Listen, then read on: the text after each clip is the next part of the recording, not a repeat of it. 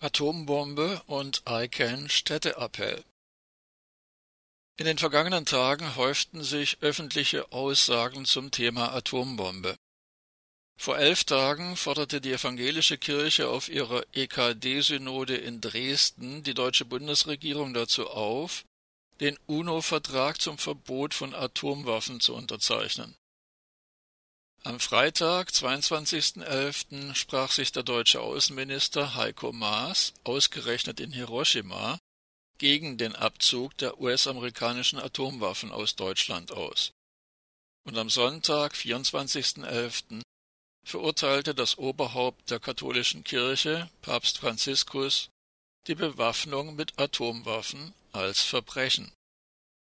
In den vergangenen zehn Monaten haben sich inzwischen über 60 deutsche Städte und Gemeinden dem ICANN Städteappell angeschlossen, mit dem die Bundesregierung aufgefordert wird, endlich den UNO-Vertrag zum Verbot von Atomwaffen zu unterzeichnen.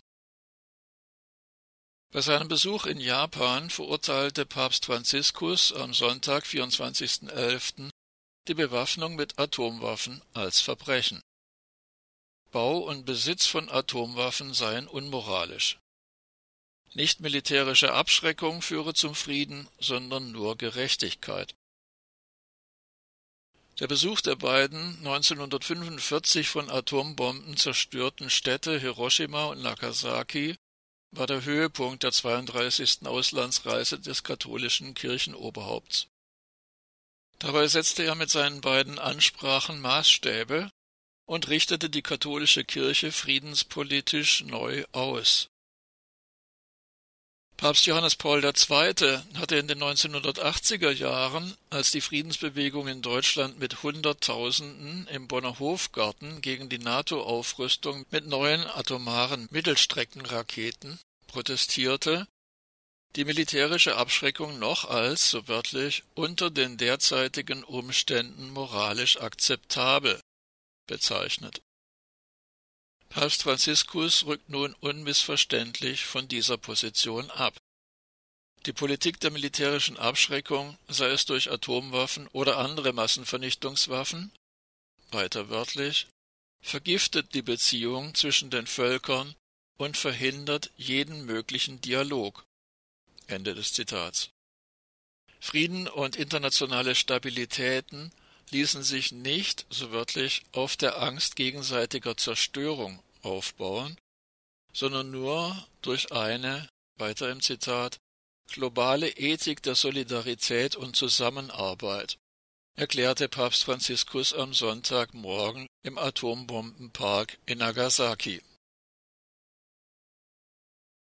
Der deutsche sogenannte rote Außenminister Heiko Maas hatte hingegen am Freitag in Hiroshima auf recht durchsichtige Weise versucht, die Öffentlichkeit zu täuschen, indem er behauptete, sich für die Abrüstung von Atomwaffen einzusetzen. Bekanntlich war die SPD an drei der vier Koalitionsregierungen unter Bundeskanzlerin Angela Merkel beteiligt. Von 2005 bis 2009 von 2013 bis 2018 und erneut seit Anfang 2018. Doch obwohl der Deutsche Bundestag mit den Stimmen von SPD und CDU-CSU am 26. März 2010 in einer Entschließung den Abzug der US-amerikanischen Atomwaffen aus Deutschland forderte, glänzt die deutsche Regierung in den vergangenen acht Jahren mit Nichtstun. Der UNO-Vertrag zum Verbot von Atomwaffen wurde am 7. Juli 2017 mit den Stimmen von 122 von insgesamt 193 Staaten angenommen. Dieser Vertrag geht maßgeblich auf die Initiative der internationalen Friedensorganisation ICANN zurück, die dafür am 11. Dezember 2017 in Oslo den Friedensnobelpreis für Zitat ihre Arbeit, Aufmerksamkeit auf die katastrophalen humanitären Konsequenzen von Atomwaffen zu lenken und für ihre bahnbrechenden Bemühungen, ein vertragliches Verbot solcher Waffen zu erreichen.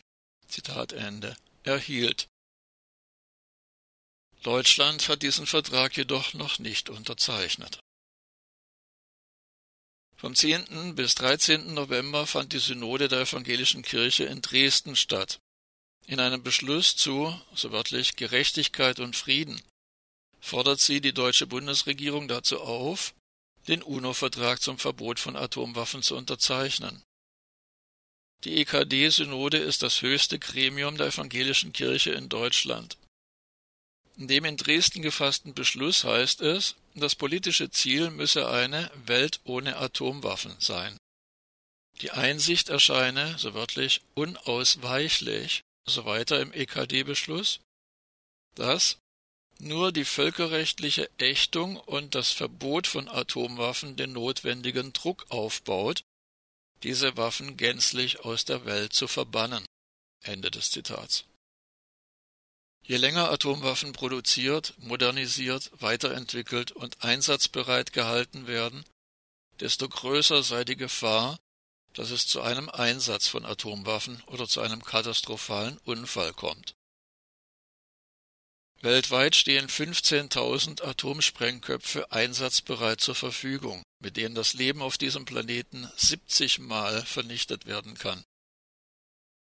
In einer Rede am 10. Oktober 1981 fragte Uta Ranke Heinemann, wo denn die 100 Milliarden Menschen seien, die per sogenanntem Overkill durch die damals verfügbaren Atomwaffen getötet werden könnten. Es bestehe ja kein Mangel an Waffen mehr, vielmehr reichten die Menschen, die durch Atomwaffen vernichtet werden könnten, nicht mehr aus. Noch immer kann mit einem Einsatz von Atomwaffen ein nuklearer Winter ausgelöst werden, der alle Bemühungen der jungen Generation und ihre Bewegung Fridays for Future mit einem Schlag zunichte machen kann.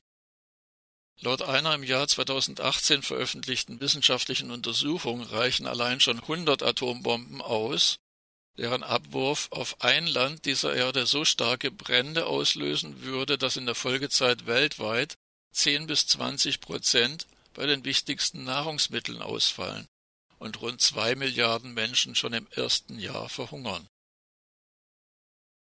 Wenn wir diese apokalyptische Gefahr nicht verdrängen, muss uns klar sein, was die besondere Bedrohung für Städte, auf die Atomraketen vornehmlich zielen, bedeutet. Die städtische Bevölkerung ist in einem gewissen Sinne privilegiert. Sie kann im Falle eines Atomkrieges mit einem schnellen, statt mit einem langsamen, qualvollen Tod rechnen. Durch Atomwaffen starben seit 1945 schon Hunderttausende Menschen. Bei rund 2100 Atomwaffentests wurde eine riesige Menge Radioaktivität freigesetzt, die zu einem großen Teil bis in die Stratosphäre gelangte und so über die gesamte Erdkugel verteilt wurde. Die Ärztinnen und Ärzteorganisation IPPNW schätzt die weltweite Zahl tödlicher Krebsfälle durch die Atomwaffentests allein bis zum Jahr 2000 auf mindestens 430.000. Der Strahlenbiologe Professor Wolfgang Scholz von der Universität München kam bei eigenen Berechnungen auf drei Millionen zusätzliche Krebstote bis zum Jahr 2000, allein aufgrund der äußeren Fallout-Strahlenbelastung. Am schlimmsten jedoch ist die permanente Bedrohung, dass durch einen Atomkrieg die gesamte Menschheit vernichtet werden kann. Nach der logischen Erkenntnis des US-amerikanischen Ingenieurs Edward A. Murphy Jr., dass, so wörtlich, alles, was schiefgehen kann, auch irgendwann schief geht, auch als Murphys Gesetz bezeichnet, bleiben uns nur zwei Möglichkeiten. Entweder die Menschheit schafft die Atombombe ab, oder die Atombombe schafft die Menschheit ab. Michael Gorbatschow, früherer Staatschef der UdSSR, der 1987 mit US-Präsident Ronald Reagan den INF-Vertrag zur Abrüstung von atomaren Mittelstreckenraketen vereinbart hatte, warnte in den vergangenen Jahrzehnten immer wieder öffentlich vor der Gefahr des Atomkriegs aus Versehen.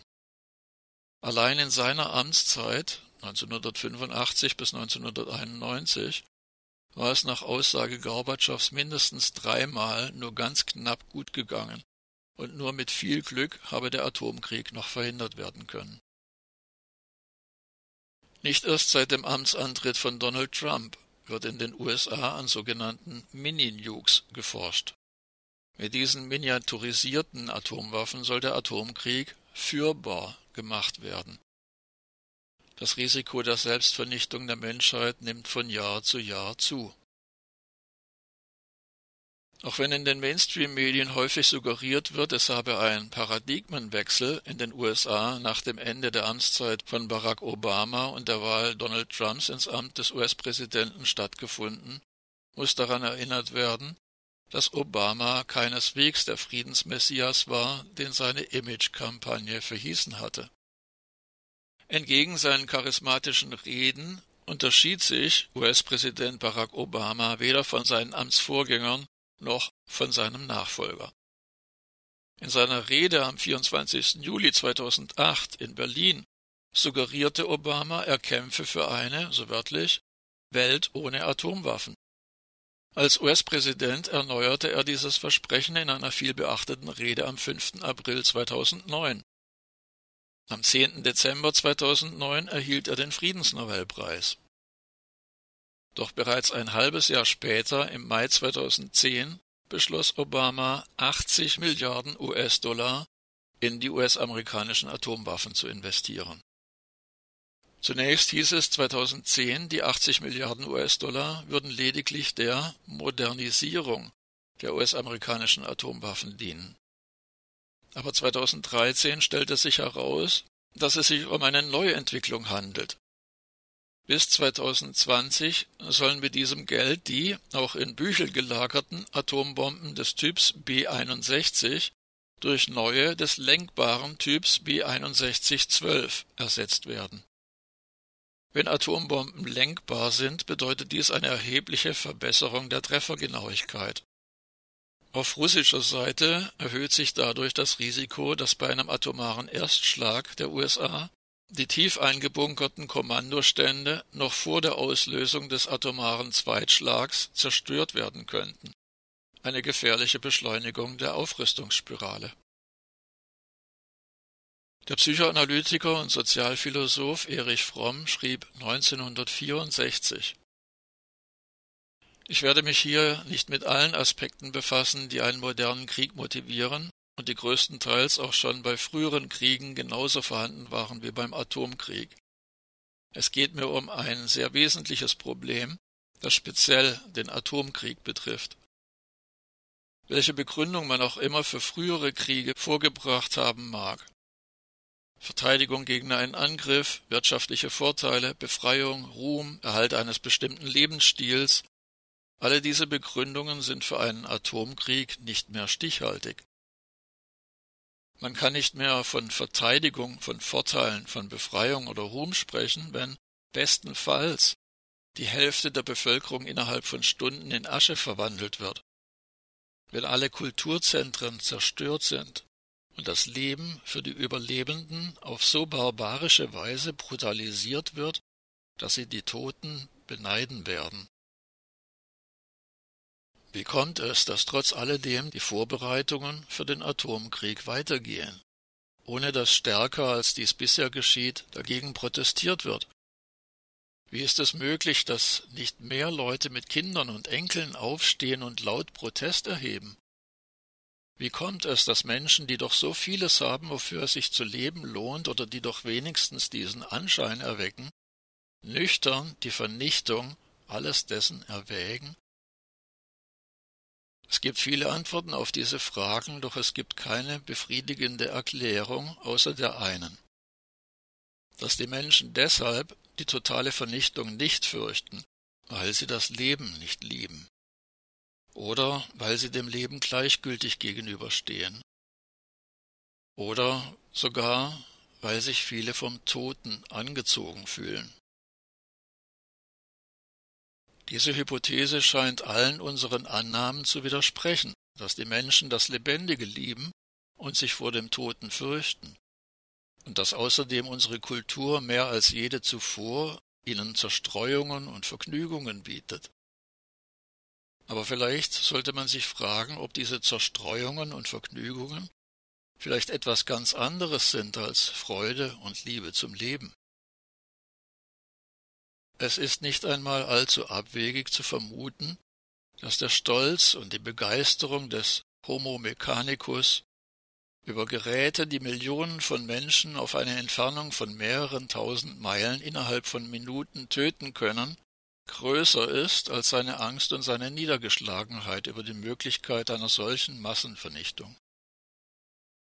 Der Homo mechanicus genießt noch den Sex und den Drink, aber er sucht diese Freuden in einem mechanischen und unlebendigen Rahmen.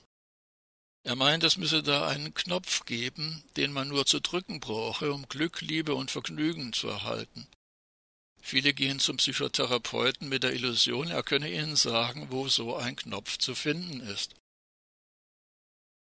Man überlege sich einmal, welche Rolle das Töten in unseren Unterhaltungsprogrammen spielt. Die Filme, die Comicstrips, die Zeitungen sind höchst aufregend, weil sie eine Menge von Berichten über Destruktion, Sadismus und Brutalität enthalten. Millionen Menschen führen ein eintöniges, aber behagliches Leben, und nichts bringt sie mehr in Erregung, außer sie sehen, wie einer umkommt, oder lesen darüber, und es ist gleichgültig, ob es sich nun um einen Mord oder einen tödlichen Unfall bei einem Autorennen handelt. Ist das kein Hinweis darauf, wie tief diese Faszination am Toten bereits in uns Wurzeln geschlagen hat?